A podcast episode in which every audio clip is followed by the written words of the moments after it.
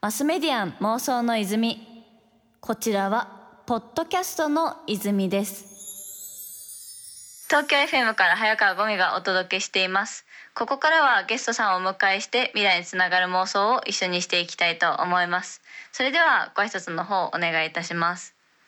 株式会メルカリの会長である小泉です。よろしくお願いいたします。お願いしますね、あのメルカリといえば皆さんもご存知の通りあのフリマのサービスねオンラインなんて表現したいんですか？一言で言う時は。まあアプリで売ったり買ったりできますって感じですかね。あ確かにしかもね 最近はあのメルペイだったりとかこうお金のこうやり取りみたいなところまでかなりこう手広くというかさまざまメルカリ経済圏みたいな言葉もありますけどメルカリをこう中心として、まあ、そこで物だったりとかお金だったりとかさまざまなものがやり取りできるというところまでこう大きくなった会社ですけど、まあ、ちょっと改めてその今株式会社メルカリがどんなサービスを手掛けてらっしゃるのか、まあ、特にそのフリマ系のこうサービスだったりとかオークションのサービスとかいろいろあると思うんですけどどういったところがこうメルカリらしさなのかみたいな部分をお伺いさせていただいてもいいですか、あのもともとまああのヤフーオークションであったりとかですねなんか物を売買するネットサービスってあったと思うんですけれどもあのどちらかというと僕らはあのスマートフォンが登場してから出てきた会社でして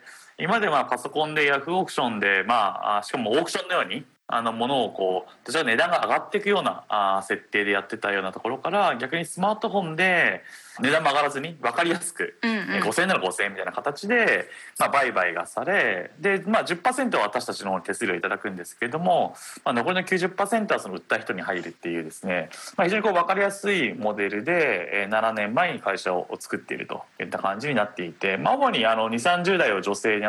結構メインのユーザーの方々で、まあ、結構アパレルのだったりとかですね最近だと本とかですねあとはなんだろうな、うんうん、野菜とか 果物とか。野菜ね私よく買われますそうですね。結構あのいろんなものが売買されているっていう感じでまあ1日大体まあ20億円前後ぐらいこう売買されてる。そんな感じです、ね、そんなになんだ。そうなんですよすごいですね。まあとはいえ私も今日5万円分くらい売りましたけどね。その中入ってますね。なので売ったり買ったり両方する方が多いですかね。これまでどちらかというと売るのは結構あの法人の方々が多くて買うのは個人って方々多いと思うんですが。確かに。うん、まあその売るのを空気のように簡単にするみたいな、まあそういう表現で。あのいかに誰でも出品できるかにあの徹底的にこだわってるっていう感じですかね。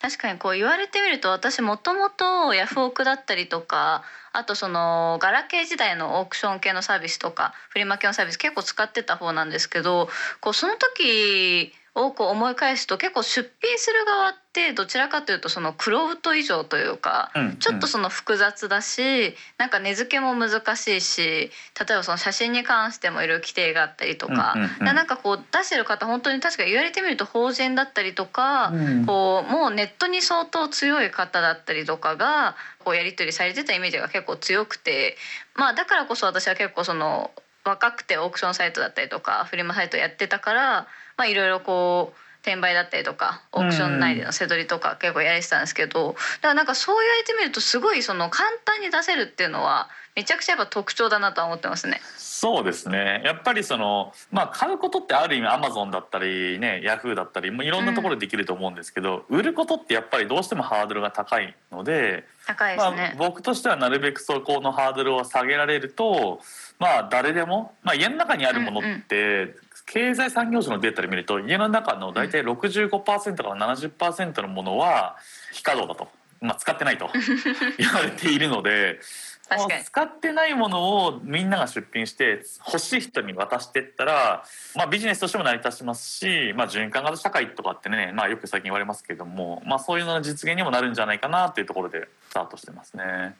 そうですね。なんか新品だけじゃない選択肢みたいなものもこうまあ古着屋さんとかともちょっと感覚としてはね近いかもしれないけどあるなと思っててでなんかちょっとあの先ほどの簡単に出せるってところすごいこだわられてるっていうのが結構テクノロジーでそれを解決してる部分って私すごいメルカリさん多いと思うんですよ。うん、なんかどういった部分をこう意識的に改善されたとかなんかどういった仕組みを取り入れてるとかってあったら教えていただけますか？まあ、あの俗に言う AI っていう、まあ、うん。を使っていて、まあ、画像認識よく使ってるんですけれども例えば今 G-SHOCK なんかはですね撮ってもらったらもう出品する時に自動的にもう歌詞を G-SHOCK 色とか全部、うんうん。あの出るようになっていてあと本とかだとまあバーコードを入力するだけで、うん。本の情報が全部出てくるので多分本は10秒とか15秒あれば全部出てくるとか、ね。あと売れ筋の価格がこうサジェストされたりであるとかですね。ああ参考の価格はい。でこれくらいが売れやすいですそうなんですよよってありますもんね。なのでまあそういうところがこ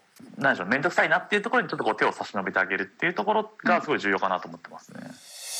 マスメディアン妄想の泉。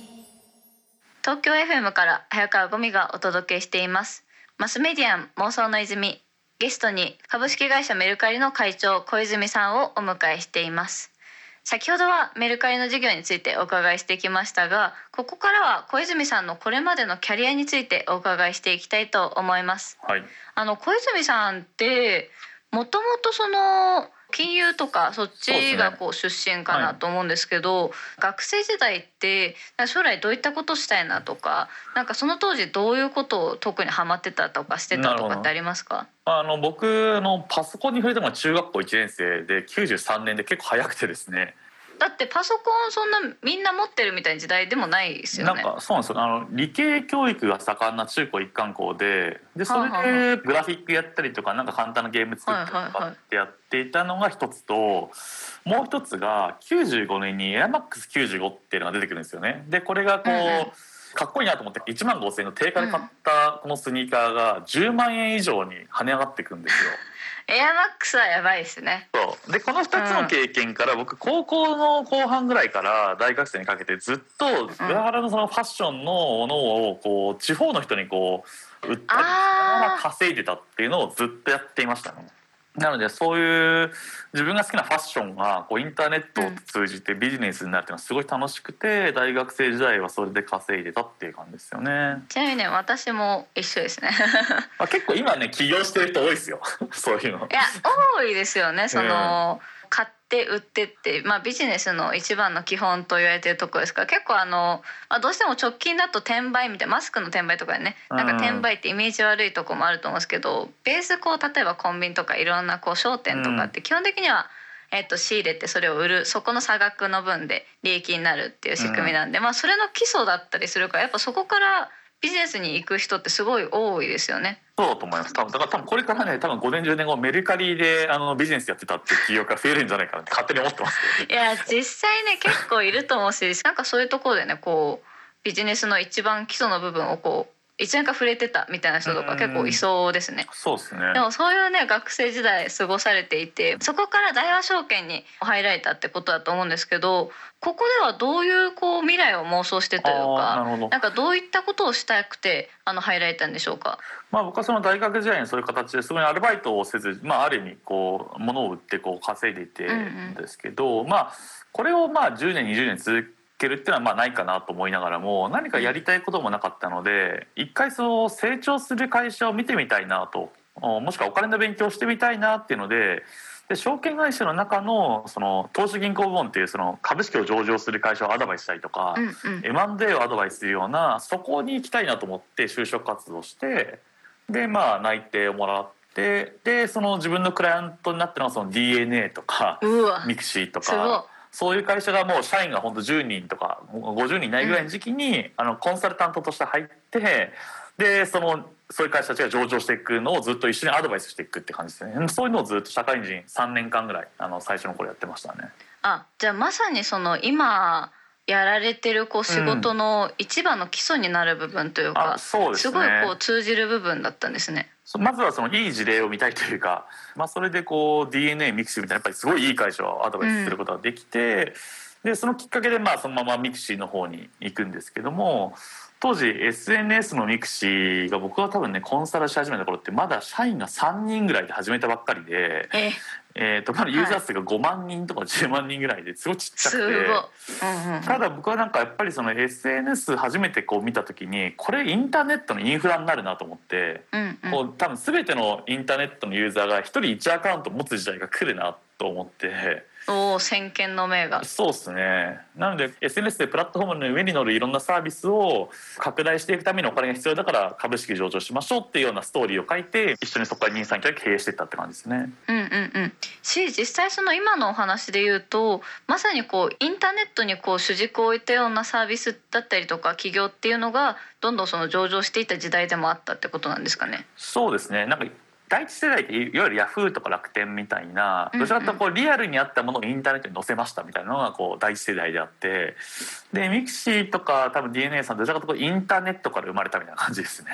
うんうん。うん。でこれがまあいわゆる第二世代があってで多分メルカリとかが第三世代でこれ何かというとスマートフォンでゲームチェンジが起きて。とかインターネットじゃなくてスマートフォンに。そうデバイスの変化っていうのは第三世代で、まあ、ここにまた大きな会社が出てくるっていうなんかそんな歴史がこう日本のインターネット業界あるんじゃないかなと思って見てますね。なるほど。なんかそこから一度フリーランスを挟まれてこうメルカリに関わられることになると思うんですけど、ここのそのまあきっかけというかメルカリに関わりたいな実際入りたいなとなったってありますかね、まあ、あのミクシーでは、まあ、僕取締役になったのが27歳ぐらいでで32歳で退任してるんですけど、うんうん。まあもう一回なんかその、まあ、ミクシーみたいなこう社会を変えるようなサービスをやっぱ作りたいなっていうところで、うんうん。メルカリやるとか山田慎太郎に会って、まあ、これがやっぱりまたなんかその売買っていうところで絶対にこれ世の中変えるなっていう確信が持てたので、じうん。ゃあ一緒にやろうって言ってまだ全然小さかったメルカリに入って一緒にこう立ち上げていくっていう感じですかね。マスメディアン妄想の泉。東京 FM から早川ゴミがお届けしています。マスメディアン妄想の泉。ゲストに株式会社メルカリの取締役会長小泉文明さんをお迎えしています。さて小泉さんのキャリアについていろいろとお聞きしてきましたが現在はメルカリの会長でありながらアントラーズの社長にもなられていると思うんですけど、はいはいはい。これはあの何がきっかけだったんですかね？あの一つの軸で僕何やりたいかというと個人がエンパワーメントされる、うんうんまあ、個人にこう何能力が付加されるようなサービスが好きなんですよ。なミクシーだとなんかその個人が情報を発信するとかっていうのに急にこうエッセンスができてこうパワーが与えられたじゃないですか。でメルカリ出てきて何ができたかっていうとその個人が売買するっていうのに対して急に僕らは特に売るってことに対してパワーをもらったと思うんですよね。うんでアントラーズ何やりたいかというと、まあ、当然エンターテインメントとかそのスポーツビジネスっていうのもやりたいんですがもう一つの切り口で街づくりやりたいなと思いがあって。街づくり？またね結構大きな話になりますけど。そうですね。で結局なんかその街づくりは僕らの生活っていうのがなんかこれまでってなんか僕らがそのインターネットにこうアクセスしに行く時代じゃないですか。なんか、うん。でもこれからってなんか多分インターネットが多分ずっとこうつながっていてというかネットワークがこううん、あって僕らがそのネットワークの中に生活するみたいになってくると思うんですよね。でいちいちアクセスするんじゃなくて緩くこうずっとつながってるずっと多分ネットに常時接続みたいな感じになっていく、社会になっていくというふうに僕は仮説していてそうなった時の人々の生活って多分大きく変わるんじゃないかなと思っているんですよね。うんうん。でそこに対してちょっとやっぱり新しい生活っていうかライフスタイルを作りたいなというところでそこでなんか僕は一つその地域と共に歩んでるサッカーチームっていうところはある意味そのライフスタイルを変える一個のきっかけになるんじゃないかなっていうので今ハシマントラズの経営をやってるんですよね。うんでこれ何か何かっていうと要は街づくりのところに対して僕らもどんどんどんどんアドバイスをしていって街づくりかけるテクノロジーみたいなところを今一緒にやってる感じですね。なるほど実際なんか小泉さんだったりとかアントラーズ、まあ、もしくはメルカリだったりとかがこう考えたりとか想像するこう未来の地域の形みたいなものってなんかどういったこうものがあるんですかね？まあ、例えばその地域でいうとこ今ちょうどキャッシュレス決済やってると思うんですけれども、うん。多分今後のそのキャッシュレスっていう時に多分スマートフォンも面倒くさいというかいらない。要は顔認証であるとかそういう生体認証になっていくと思うんですよね。そうなった時にスタジアムがあることがすごい重要かなと思っていてはい。サッカースタジアムがあってそこに毎週末2万人ぐらい来るんですよファンが。うんうん。サッカーを見にですね。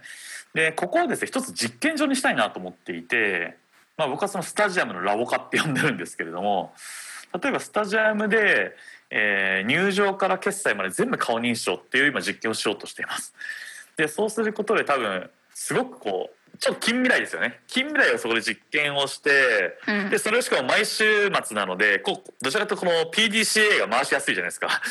確かに。それがね23か月に1回とかだとそうなんですよ。うわまた次回3か月後かってなっちゃうけどそれがね週1とかだと。でしかもまあ2万人3万人ってそれなりのボリュームで実験するにはちょうどいい量で、うん。でこれを実験していくと何ができるかというとそれが今度は社会に馴染んだ時の実験がこうスタジアムに完了してるのでじゃあこれをじゃあ次商店街でやってみようかとか街の中にやってみようとか。こういう形でいろんなテクノロジーをそのスタジアムで一回実験をすることによって街にこう、インストールする時のストレスがどんどん減らせるんじゃないかなというので、そのスタジアム発の街へのこうテクノロジーのこう電波みたいなことをちょっとやっていこうかなというえーところで実はサッカーチーム持ってる理由はそこも結構大きいかなと思ってます。確かに実際こう人が集まるところでさまざまこう実際実験してみて、それをさらにこう地域って単位でやってそれがさらにまあひいては日本全体になってみたいなところかなって思うんですけど、うん。だから渋滞解消とかも試合がある日ってやっぱりお客さんすごい集まっちゃうので車がですね。確かに。でここを全部ネットワークでトラフィックのマネジメントしたりとか駐車場まで含め全部管理できると一つのなんか AI としてその渋滞解消とかもそこでこうしかもそれもまた毎週末なんで。あのそこでこういろんな確認ができてで改善してっていうのでそれがまた社会に馴染んでいくみたいな、うんうん。そういうような形をちょっとやっていきたいなと思ってますね。マスメディアン妄想の泉